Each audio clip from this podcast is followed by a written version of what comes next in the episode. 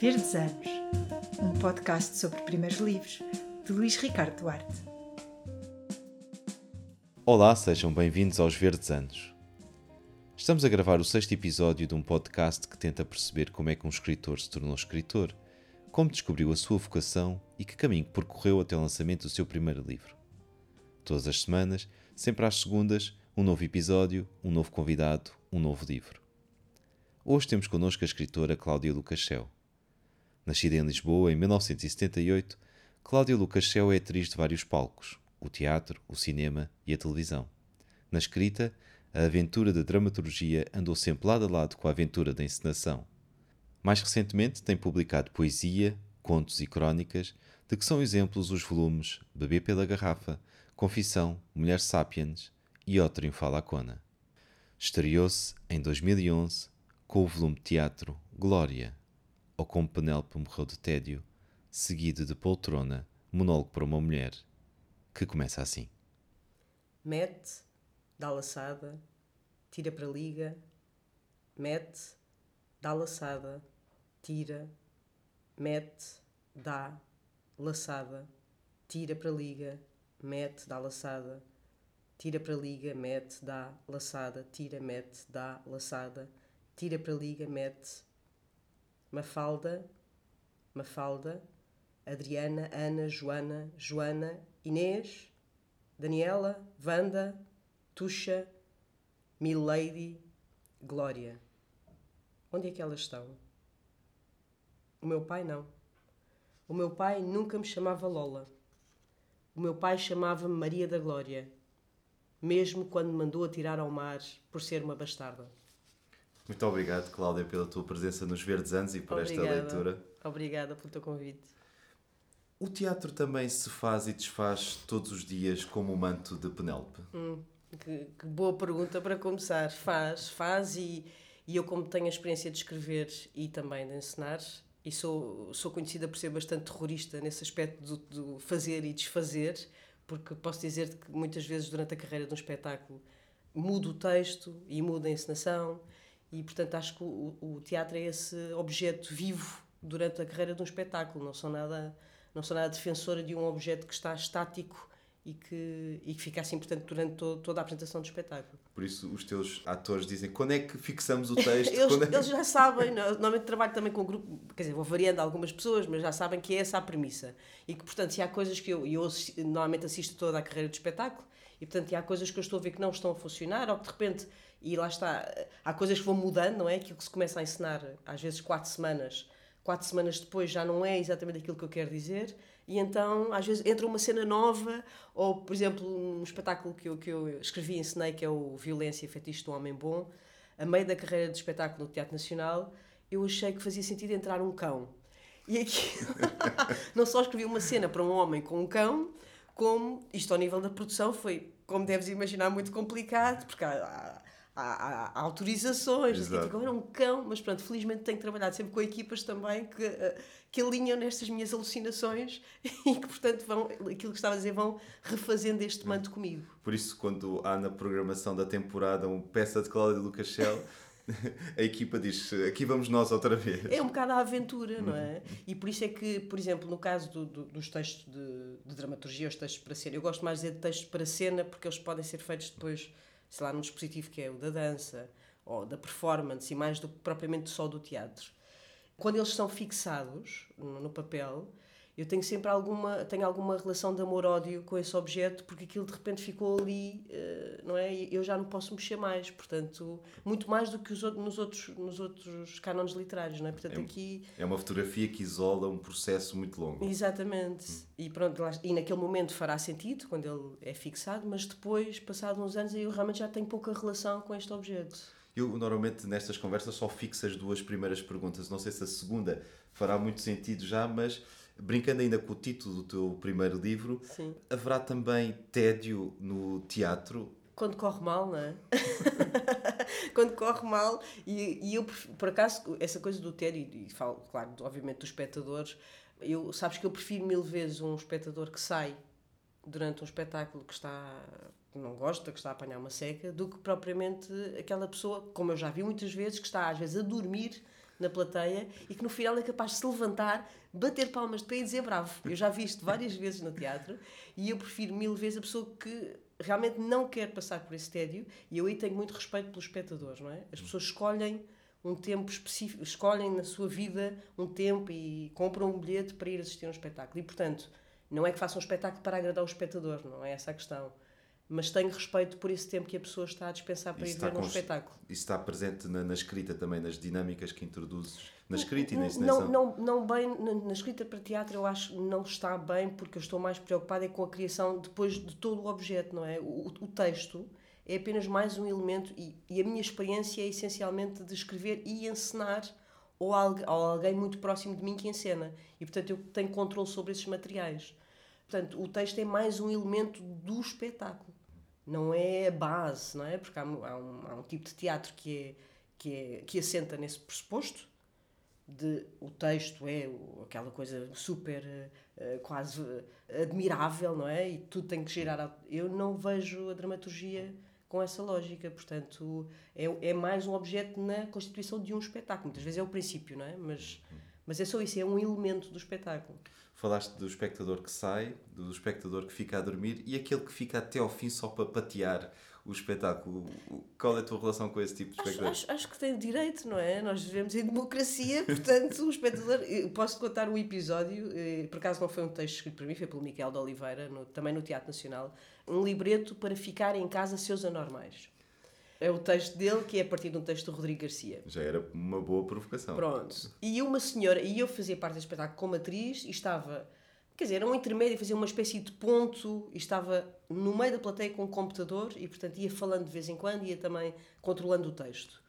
E há uma senhora num dos espetáculos, quase no fim mesmo, estava já o Albano sozinho em cena, que era o solilóquio final, e ela levanta-se da primeira fila, que ele tinha uns panfletos no chão, e atira o panfleto na direção do Albano, super furiosa, e sai porta fora. E nós achámos aquilo fantástico, porque esse espetáculo era sobre revolução. E então achámos aquilo, uau, entrou mesmo ali, entrou em consonância com o espírito do espetáculo. Ela viveu o Ela espetáculo. revoltou-se com, com o que estava a acontecer e, portanto, eh, adoro, adoro esse tipo de espectador. Quer dizer, não quero ser agredida em cena, nem, nem pouco mais ou menos, mas acho que as pessoas têm esse direito, obviamente.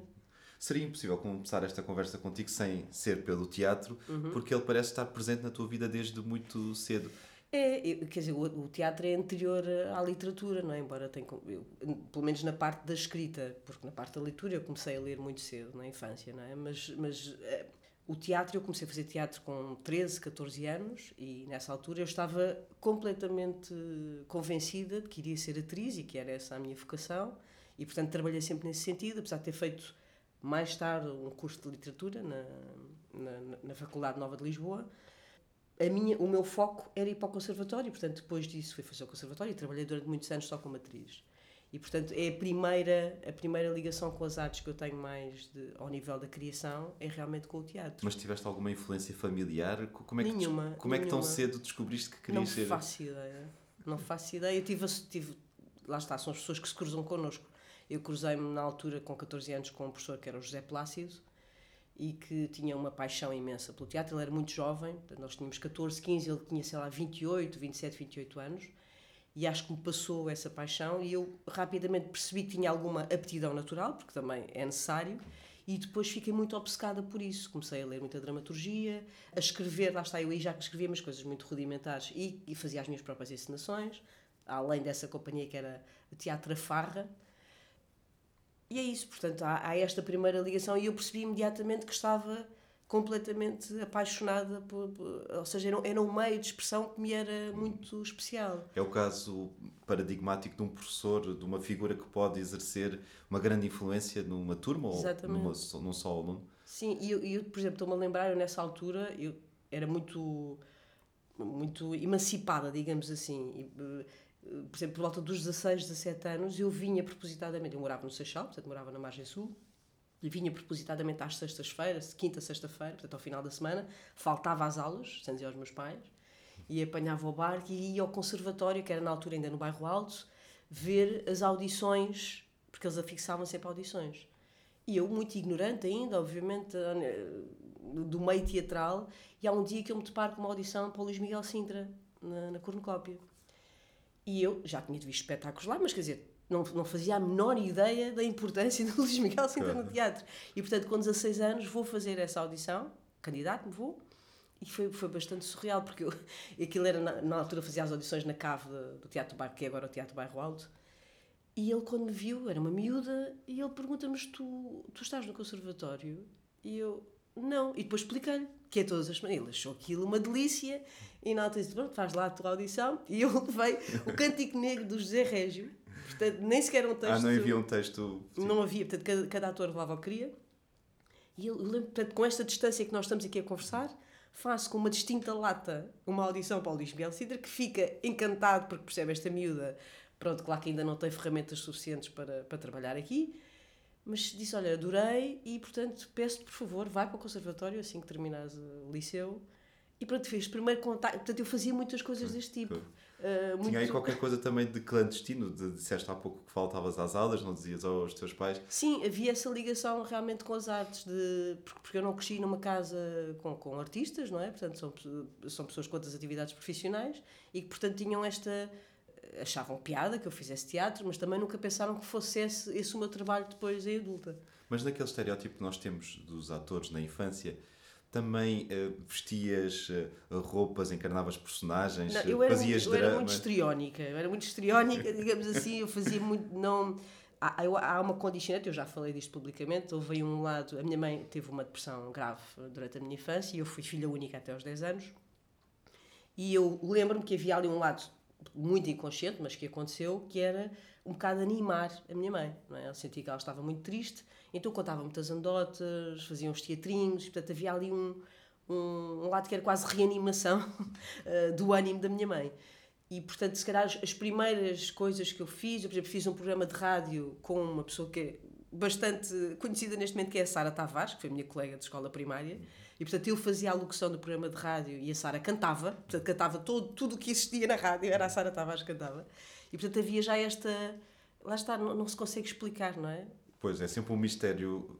Onde é que começa? Nós não é. sabemos, não é? Mas o público familiar normalmente é sempre o mais difícil, por isso também tiveste aí um, eh, uma Sim, certa... quer dizer, eu lembro que a minha mãe achava uma certa graça, mas lá está, também com a condição que ela estava, era uma espectadora difícil claro. de conquistar, não é? Portanto, mas, mas é assim, são as primeiras experiências que eu me lembro de ter em miúda. E porquê que escolheste o Cântico Negro do José Régio? Eu, Imagino que sim. o fim do, do poema é por si só bastante afirmativo de uma sim. vontade. Eu lembro que li isso, não sei se foi no programa do oitavo ou no, do nono ano, fazia parte do programa de português, e, e lembro de ter lido esse poema e ter ficado isto é exatamente aquilo que eu sinto. Portanto, naquela rebeldia, naquela rebeldia adolescente, não é? De eu vou para onde eu quero, eu faço aquilo que eu quero, portanto, podem-me dizer o que quiserem, e portanto houve ali logo uma ligação emocional com esse, com esse poema, porque também ligada à minha personalidade, sempre fui, desde, lá está, desde criança, muito independente, de perceber que eu é que teria que construir o meu caminho, e portanto, a ligação com esse poema foi muito emocional. Eh, e eu lembro, assim que descobri esse poema, eu decorei-o logo ainda fiz apresentações na minha escola secundária com esse poema, umas performances assim muito duvidosas, digamos assim, e depois já está. Tanto que o usei depois para a audição com o Luís Miguel Sintra. E qual é que era a tua relação com a leitura? O teatro sempre puxou para a leitura? Sim, já era anterior, lá está. Eu lembro na infância ter começado a ler. Uh, o primeiro livro que eu li que me marcou foi As Aventuras de Tom Sawyer, do Mark Twain, e a partir daí, eu tinha 7, 8 anos, e a partir daí eu comecei sempre a ler. Os meus pais, como não tinham livros em casa, eu descobri uma coisa fantástica, e isto eu depois já estava a morar no Seixal, que era a Biblioteca da Amora, e portanto ia sempre requisitando livros, um bocadinho aleatoriamente, porque eu não tinha referências para conseguir escolher bons livros, não é? E eu já falei também sobre isto publicamente, que houve uma altura em que descobri a literatura erótica ali na adolescência e, portanto, foi tudo de seguida, não é? Henry Miller, Anais Nin, tanto Bukowski, portanto, li tudo assim de seguida porque achei aquilo absolutamente fascinante. Uh, mas lá está, era um bocadinho aleatória essa escolha como leitora. Mas esse espírito também de emancipação que tinhas, apesar dessas escolhas serem aleatórias, também procuravas aquilo que se calhar não era típico para a tua idade, mas claro, um pouco mais havia essa coisa do clandestino, não é? Eu acho que tenho perdido um bocadinho esse lado com o amadurecimento, mas havia muito interesse por coisas que sentia, e eu acho que como autora tenho isso também, por coisas que sentia que não, não, não eram faladas, que eram escondidas, e portanto é uma coisa que me interessa, é mas porquê que as pessoas estão a esconder isto, não é? O que, é, que é que há aqui de tão uh, sinistro ou grave que tenha que ser escondido. E portanto eu acho que transportei isso agora hum, como, como escritora para o lado da criação. Muito menos. Do, uh, as leituras já não manifestam tanto isso, mas na criação sim. No sentido em não haver temas tabu, como exatamente, já exatamente. Interessa muito que não uh, escrever sobre aquilo que, embora eu acho que neste momento é um pouco difícil, não é? Nós temos, felizmente, acho que temos muitos autores e autoras a escrever sobre tudo. Portanto, é difícil encontrar temas que que não estejam a ser também uh, explorados. Eu sinto essa dificuldade neste momento, porque eu gosto de facto de fazer isso, descobrir coisas, uh, não é? Aqueles nichos meio, às vezes até meio uh, bizarros, mas neste momento, por exemplo, já escrevi, o primeiro romance que eu escrevi é sobre objetofilia, e neste momento eu sinto que há uma série de coisas que já e ainda bem, mas fico muito contente com isso, claro. Mas uh, tiveste essa experiência da, da, da farra uhum. no, no secundário. Sim. Chegaste à uh, Universidade Nova de Lisboa e dizes onde é que está o grupo de teatro? Tem que ser criado? Precisamente, precisamente. Engraçado, porque na altura, felizmente, tive a sorte de encontrar um grupo, tive uma turma muito, muito, pá, muito especial onde estava o Pedro Senalino, que é escritor também, o Diogo Bento, que faz parte do Teatro Praga, e, e, a Carla Macedo, que é jornalista, tem trabalhado em diversos uh, meios de imprensa, e de repente lá está. Eu digo estes quatro porque estes quatro foram os que ficaram desse grupo que inicialmente no primeiro ano de, de, de Nova éramos. Esse grupo tinha 20 e tal elementos. E depois fica, acabámos por ficar só os quatro, porque as pessoas acharam que aquilo era engraçado e tal, mas depois foram à sua vida, então estavam mais interessados na literatura, e ficámos só os quatro e criámos o grupesco. E depois tivemos uh, o privilégio de trabalhar, por exemplo, durante bastante tempo com o Alberto Pimenta, que achou-nos graça. Uma vez por mês fazíamos uh, leituras performáticas com Alberto Pimenta, reuníamos os textos e depois trabalhávamos com ele. Era, foi incrível essa experiência, absolutamente incrível. Mas havia um encenador? Uh... Não, era completamente anárquico. Por isso era direção horizontal. Sim, cada um dava as suas ideias. Quer dizer, nós depois, quando nos juntámos com o Alberto Pimenta, embora ele não fizesse parte do grupo, portanto era uma espécie de convidado de honra, é claro que aí era ele que dava muitas ideias. Eu lembro perfeitamente uma das coisas mais surreais num, numa das sessões foi ele dizer: Não, não, tu vais levar uma camisola de super mulher e num auditório cheio de gente super formal, não é? O pessoal todo das letras ali, super formal. Vais subir e vais dizer um dos poemas dele que é: Compra o pão, come o pão, caga o pão, e aí isto em loop. E portanto vais subir por cima da mesa com uma t-shirt super mulher e vais dizer isto à frente da gente. E aquilo foi um momento de. epá, de explosão, porque a sala ficou toda em rebuliço. E portanto, lá está, quando o, o Alberto Meta se juntou ao nosso grupesco, passou ele muitas vezes a dar muitas ideias que eram todas absolutamente geniais, não é? Nós tínhamos um respeito imenso pelo trabalho dele. E eu, eu lembro dos, dos primeiros encontros de eu estar quase a tremer, não é? Porque. O que é que aí vem? O que é que, o que, é que, e depois a admiração que todos tínhamos por ele, não é? Um, Sim, e é, isso foi um privilégio mesmo. No pé da poesia e também pelo lado performático Exatamente, que, a própria é? obra Porque ele. Tinha, ele contava histórias eh, incríveis de performance, tinha feito nos anos 70. Onde, por exemplo, isto que nós fazíamos com ele, diz isto não é nada. Eu já fiz uma performance com pessoas dentro do caminhão, de, um, de um caixão a comerem comida e a comerem-se uns aos outros. Portanto, desculpa o coloquialismo, mas era exatamente que ele colocava a questão. E, portanto, no, em meios académicos, e, portanto, era aqui uma provocação mesmo a sério, não era, lá está, não era subir para uma mesa com uma t-shirt super mulher. Eram provocações a sério e também no, no, no contexto em que ele tinha vivido. Vocês tinham alguma programação? Queriam fazer tínhamos, espetáculos? Tínhamos. Nós tínhamos, a programação era feita por, era, era sempre poesia e tínhamos todos os poetas do século, a partir do século XX e, portanto, semanalmente, aquilo era um ciclo, semanalmente era um autor diferente que nós explorávamos. Foi uma espécie de estudos portugueses variante de teatro. Não é? Exatamente. Era teatro, mas também era poesia, poesia. porque os textos eram de poesia e tipo, nós éramos uma espécie de dizas, eh, sei lá, eh, muito, muito muito teatrais, digamos assim. Dizia no sentido de o teatro ser a atividade principal e do curso ser a, a ah, cadeira extra ah, completamente, completamente. E, aliás, eu lembro, por exemplo, em relação ao Alberto Mento, eu lembro dele dizer, mas tu estás aqui a fazer o quê? tu és atriz, vai lá para o conservatório. E pronto, e a seguir fui de facto, mas. Eh, e, para mim houve ali uma espécie de salvação, porque eh, eu não, eu não, a relação que eu tenho com os livros e com a literatura é muito pouco académica, ou seja, não me interessa nada a parte mais dos ensaios, a parte mais académica, digamos assim, não me interessa. Interessa-me a parte da criação, da leitura do texto. E lembro que uma das coisas que, que eu senti na altura do curso é que aquilo me estava a retirar também o prazer da leitura porque era tudo demasiado analisado, demasiado pesquisa e não me interessava nada isso. O enquanto- jargão académico. e eh, tudo muito clichê, tudo muito estereotipado, isso não me interessava nada.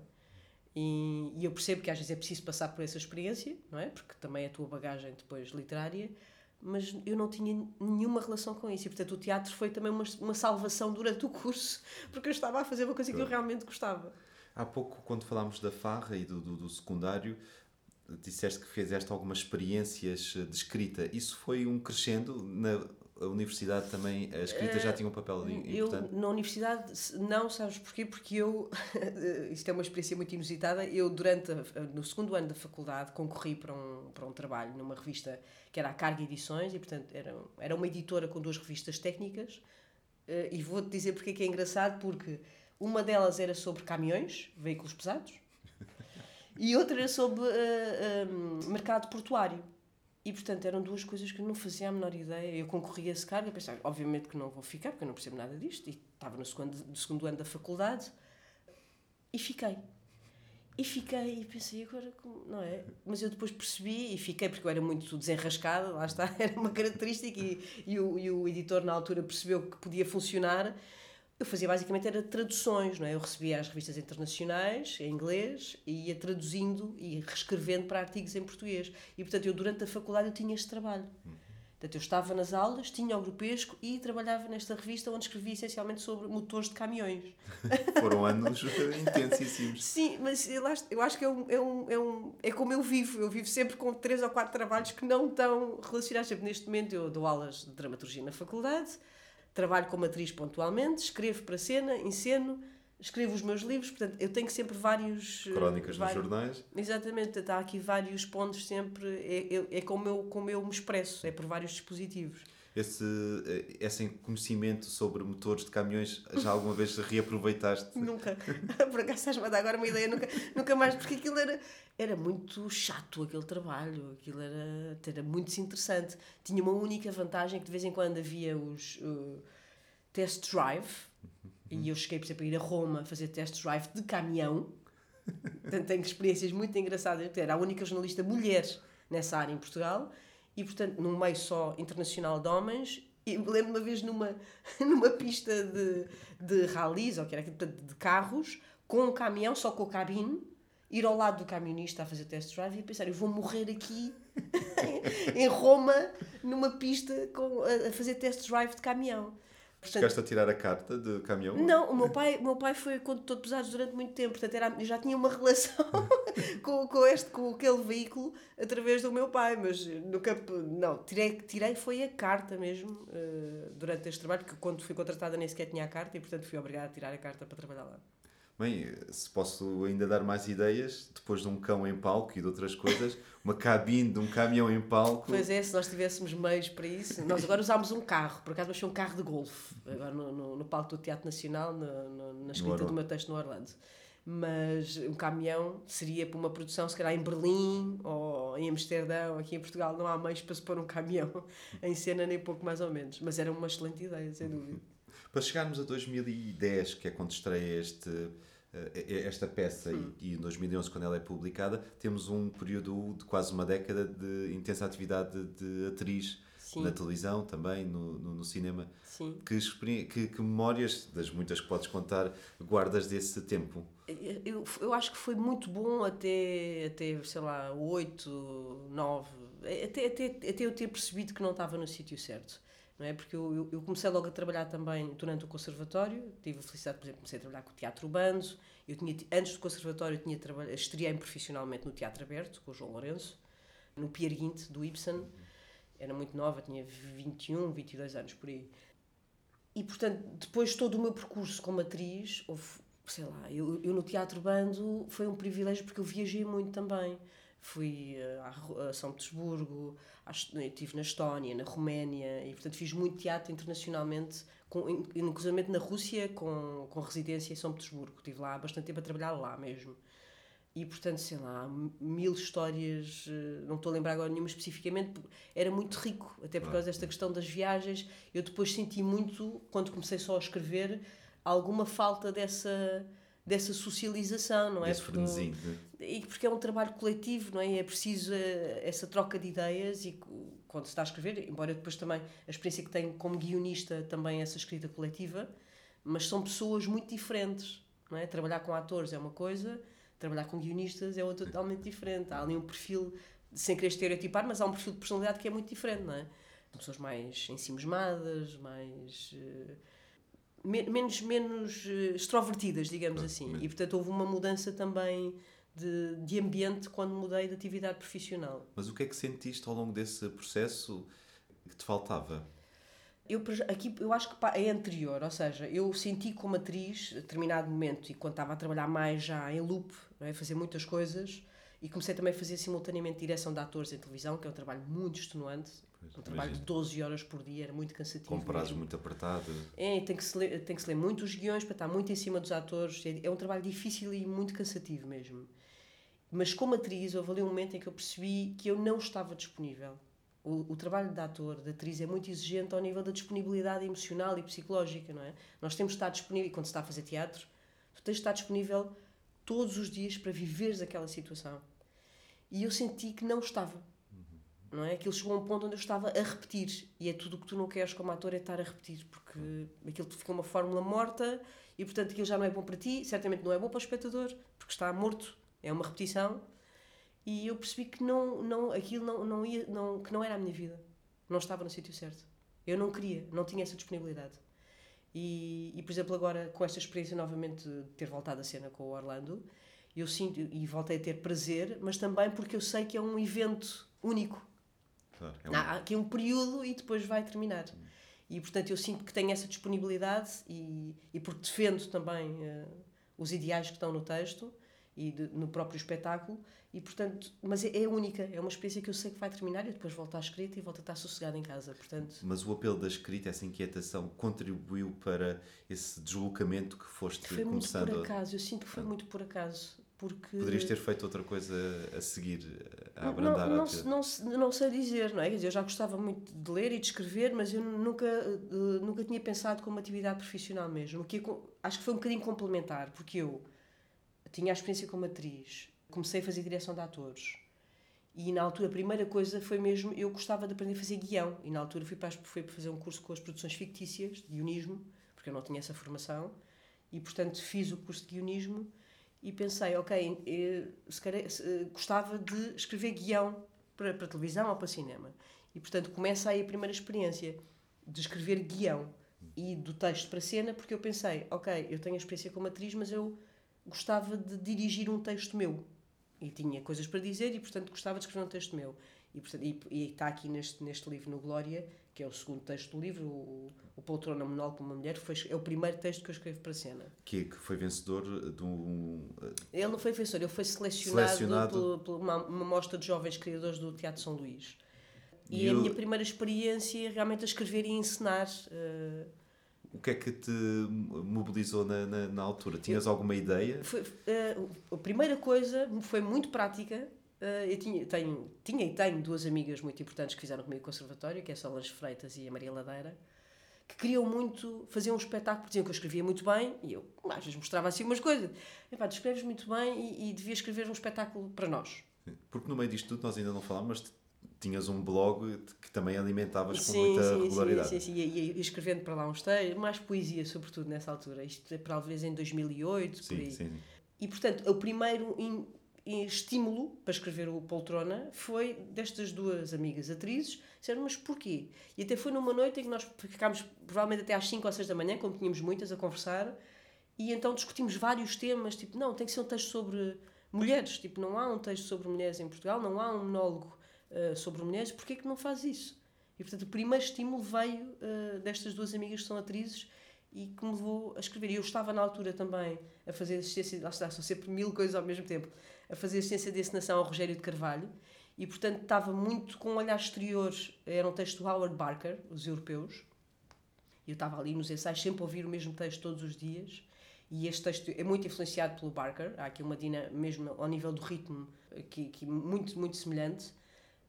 E fui durante esse processo, fui escrevendo, lá está, assistindo aos ensaios e ajudando na encenação, fui escrevendo este texto. E a escrita, como é que foi? Foi de jato? Foi várias este, sessões? O, o poltrona, poltrona. Foi, foi, muito, foi muito, foi de jato, sim. Eu tenho, tenho pouquíssima reescrita, até porque eu não tinha ferramentas na altura. Não, não é para mim, a primeira versão estava bem. Agora, cada, cada, vez, cada vez é pior com a idade. Cada vez olho mais para uma frase e penso, isto está tudo mal. Nessa poltrona aparece uma frase que depois, eh, ou que se calhar antes era o nome do teu blog, hum. que diz a tragédia não quer drama. É, Qual é o sentido desta frase tão, tão é forte? É engraçado, é engraçado que essa frase lá está, veio precisamente dos ensaios de, com o Rogério de Carvalho, porque ele dizia, era uma coisa que ele dizia muito aos atores, que é pá, vocês fazem a vossa interpretação é uma coisa doméstica, dramática, dramática no sentido baixo, melodramático, e vocês têm, vocês têm uh, o, uh, o, o mood, é claro que eu não usava esta palavra mood, mas a vibração que vocês têm que imprimir é, é tragédia. Isso é, que é, isso é que é de valor num, espetáculo teatral. Não me deem tipo esses sucedâneos uh, dramáticos que são domésticos, que são cotidianos. E portanto era nesta lógica de eu quero tragédia, não quero drama, eu quero a sério, tipo, não quero nada que seja um sucedâneo disso. Ou seja, mesmo nos episódios mais pequenos uh, do dia a dia, dá-lhe uma certa nobreza Exatamente. e uma certa. Exatamente, esse, esse lado mais trágico no cotidiano, conseguir encontrar esse lado que é trágico. O que é curioso de, de, ao ler as duas peças é que ambas brincam muito com símbolos. Uhum. Nós associamos a Lídia ao Ricardo Reis, a um, a um amor que uhum. é eterno. Aqui ela quase que eh, vive, supomos que vive, tem uma filha, Sim. por isso uhum. sabemos que não vive sozinha, mas. É, eu gosto, gosto de ir buscar em figuras e subvertê-las totalmente. Portanto, é nessa lógica, e, e também no Glória, não é? Eu vou buscar o o, o patos que eu crio, mas que é uma figura do Telêmaco, uh, em Odisseia, e que, e que eu mudo completamente, não é? O perfil está completamente adulterado. Portanto, eu gosto, é um, é um jogo que eu gosto de fazer, é pegar, pegar. E aliás, os meus primeiros textos para cena, tenho, por exemplo, Cassandra Bittertang, onde eu vou buscar uma certa cultura clássica e, e, subverter completamente esse código. É como destruir os símbolos. É, eles estão lá, mas aquilo já, já se transformou numa outra coisa, não é? Quero reaproveitar, mas lá está sendo muito desrespeitosa no sentido, no bom sentido da palavra. O Glória também escreveste. A pensar num ator em concreto, no, no Neste Albano, caso, o Albano Jerónimo, sim, lá está. Foi um outro texto que ele disse: Eu quero fazer um monólogo e quero que sejas tu a escreveres. E na altura, eu, eu tinha acabado de ler a Odisseia e pensei: Isto é um, uma loucura, não é? Isto é eu, se eu vou tocar nisto, é um tema muito. Portanto, todos os classicistas vão cair em cima a seguir, mas ok, vamos escrever então sobre isto. E interessava-me lá estar também ligado ao tema da mulher, porque Odisseia é uma obra absolutamente incrível, não é? Mas a Penélope é uma figura praticamente inexistente na Odisseia, portanto interessava-me recriar um percurso contemporâneo, com uma Penélope obviamente contemporânea, mas recriar esse percurso omisso na, na obra. E uh, quase inexistente e, e, passiva, não é? Completamente passiva, não é? Embora eu aqui também tenha colocado passiva, mas com o filho a tentar reani reanimá-la. Olha, eu estou, estou a verbalizar isto e reparo que ah, se Freud estivesse aqui sentado e a dizer ah, ok, nunca tinha pensado nesta, nesta ligação à minha própria vida, claro, se calhar. Claro, claro. Mas, uh, e a experiência do, do monólogo? Uh, foi uma experiência positiva e que tiveste vontade de continuar? É, ou é isolada no, no não, eu já escrevi vários, não é? por exemplo, Cassandra Bitter Tank hum. também é um monólogo, foi encenado pelo Nuno M. Cardoso e interpretado pela Iris Caiate. Eu, o que é que eu posso. Eu, aqui a questão do monólogo é mais fácil, a verdade é esta, é mais fácil escrever um monólogo do que propriamente um texto com 20 personagens. Porque é, é um texto que está muito mais próximo de uma prosa narrativa eh, mais convencional, não é? É uma voz, não é? Nós temos que recriar uma voz, pode ser uma narrativa ou não, não é? Eh, anacrónica ou fragmentada, mas eh, é um percurso narrativo e só numa voz. E portanto eu sinto-me muito mais, sinto-me com mais ferramentas para escrever nesse formato do que, por exemplo, agora ter escrito o Orlando, para mim foi muito mais difícil, não é? Com, para 11 atores, com 22 personagens, é uma experiência muito mais complicada de pôr no papel. Imagino também seja muito mais fácil de ensinar, obviamente. Sim, claro, e sobretudo quando trabalhas com atores nos quais tu confias, não é? Torna-se muito mais fácil a encenação. E eu também trabalho sempre com atores que são criadores e que, portanto, acrescentam coisas ao texto. Não sou só eu que chego lá e digo assim, ah, vamos mudar isto. Não, durante o processo de ensaios, muitas vezes são os atores, que são criadores também, que dizem, olha, o que é que tu achas? Ou esta frase aqui, isto não faz sentido, podemos mudar isto aqui eu sou muito receptiva a isso, porque o, o texto fica a ganhar e o espetáculo também. E, e, é isso. E nos monólogos mais ainda, não é? Uh, eu lembro, por exemplo, o Glória, uh, a primeira versão, mas isso em todos, é uma coisa. Depois, durante os ensaios, já é. E o Albano sugeriu muitas coisas aqui no texto também. É uma reflexão sobre o luto? É, é uma reflexão sobre o luto, precisamente. precisamente. É sobre um, um, um luto que é quase antecipado. É alguém que já está a fazer um luto, não é? Alguém que tem tanto medo de perder uma coisa, neste caso um filho que tem tanto medo de perder a sua mãe, que já está a querer registá-la antes que ela desapareça. Nós aqui já falámos sobre uh, cães, carrinhos de golfe, uma hipótese de, um, de uma cabine de um caminhão.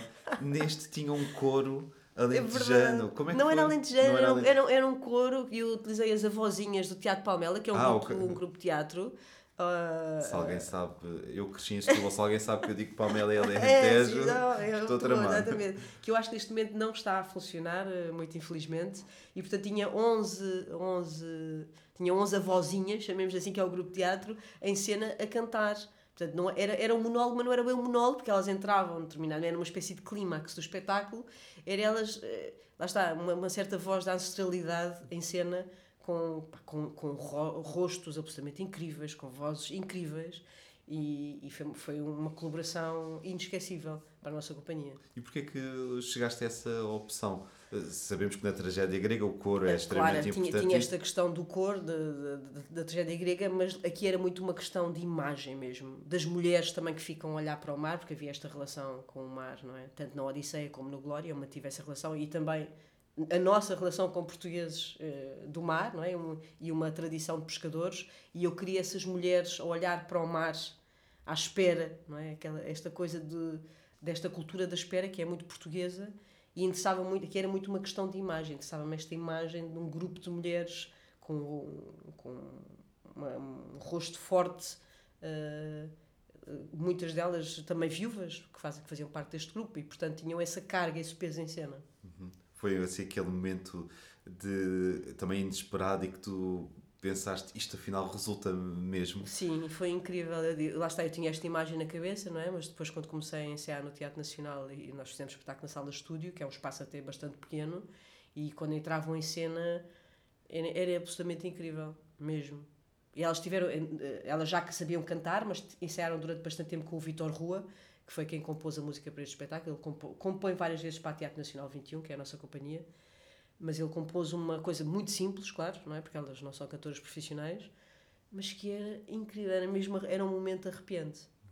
Quando tu recebeste o livro, que é fruto das uh, peças que são estreadas no Teatro uhum. Nacional, tiveste a sensação que este é o primeiro de muitos? Não, não tive nada. Eu tento você, o meu pai disse uma coisa muito engraçada na altura. Isto foi, não sei se foi em dezembro, foi foi ali perto das festas. E ofereci um livro ao meu pai e ele disse assim: Ah, agora és escritora. Ou seja, já foste jornalista, uh, atriz, agora és escritora. E eu disse: Não, pai, isto é só um livro. Não, não, não, não fazia a menor ideia. Eu acho, que, eu acho que tenho feito muitas coisas também porque eu não programo muito. As coisas têm acontecido muito organicamente. Uh, eu, e por isso é que eu digo, eu não sei se vou escrever livros a vida inteira. Eu acho que sim, acho que agora finalmente estou no sítio certo. Mas como, como a minha vida tem mudado tanto, não é? eu não sei se daqui a uns anos me vou apaixonar por outra atividade profissional. Portanto, e por isso, quando o Glória foi publicado, eu percebi que gostaria de escrever mais textos eh, para cena, mas que não sabia que me ia dedicar exclusiva à escrita. E quando hoje vês uma atriz de 16 anos com José Régio ou qualquer eh, Sim. outro livro na mão a pedir uma audição na, na, na, tua companhia, o que é que lhe dizes? O que é que, que conselhos sempre, dás? Eu tenho sempre imenso carinho. Há uma coisa que eu digo sempre, não só uma atriz que vai fazer uma audição connosco, nós fazemos regularmente audições também, mas muito também nos meus alunos de escrita e, e também dou aulas de interpretação aos meus alunos de teatro, uh, que é, eu acredito na força do trabalho. Acredito mesmo nisto. E eu sinto que sou prova disso Alguém que até pode não vir um meio que é privilegiado, como é o meu caso, mas que trabalha e que tem um foco, quer muito uma coisa. E o que eu acredito é que pode demorar muito tempo, pode demorar algum tempo, mas a pessoa consegue lá chegar. E isto eu digo sempre a quem é mais jovem. E, sinto, e também me disseram isso a mim quando eu era, quando, quando eu era adolescente. E, e, e é verdade. E, e por exemplo, estou-me a lembrar de uma pessoa que passou por mim muito, muito novinha. Eu fiz-lhe a primeira audição para televisão e depois dei-lhe o primeiro, julgo que foi o primeiro curso de escrita dela, que é a Sara Leitão Barros, e que neste momento é autora, é atriz, E, e eu lembro perfeitamente da Sara, muito com 15, 16 anos, lá está a querer muito e, e ser ainda muito inexperiente e muito inocente e, e, e eu ver ali também, sentir alguma identificação e perceber esta pessoa daqui a uns anos vai estar a publicar livros, vai estar a trabalhar como atriz, porque percebia que ela queria muito e, e porque trabalhava muito. E então é sempre, eu dou este exemplo uh, da Sara uh, a alunos mais, mais novos e, eu, e a pessoas que fazem audições, porque eu acredito mesmo nisto. Não acredito em, ah, sorte também é preciso, claro, para nos cruzarmos com, com as pessoas certas. Mas se não tiver lá o trabalho, alguma aptidão, obviamente, não é? Mas o trabalho é mesmo fundamental. Muito obrigado, Cláudia, por esta tua viagem até Obrigada. aos teus verdes. um pouco caótica. é um pouco como... a súmula da minha vida, que é bastante caótica. Como os teus uh, espetáculos e como os teus uh, livros. Sim. Muito obrigado. Obrigada. A mim nunca me apanharam nos saltos. Sou uma mulher com avanço de estação. Eu não sou deste tempo, nem nenhum outro. Uma cidadã do mundo com ansiolíticos na mão. Eu sou uma senhora Posso não ter guita, mas trabalho e não é pouco. Não ganha nada. Não ganha nada para aquilo que trabalho. Dava-me jeito agora um colo ou alguém que me ajude a pagar a renda. Ui, já estou a descompensar. Estou tão perto da perfeição, a um triz de um ataque de pânico e tenho estes cabos de aço na mão. Posso telefonar-te? Deixa-me telefonar-te. Ficas a escutar do outro lado e dizes sim e não e brincas à psicanálise comigo. Dói-me a cabeça outra vez. Esta dor que não passa e eu quero tragédia, não quero drama.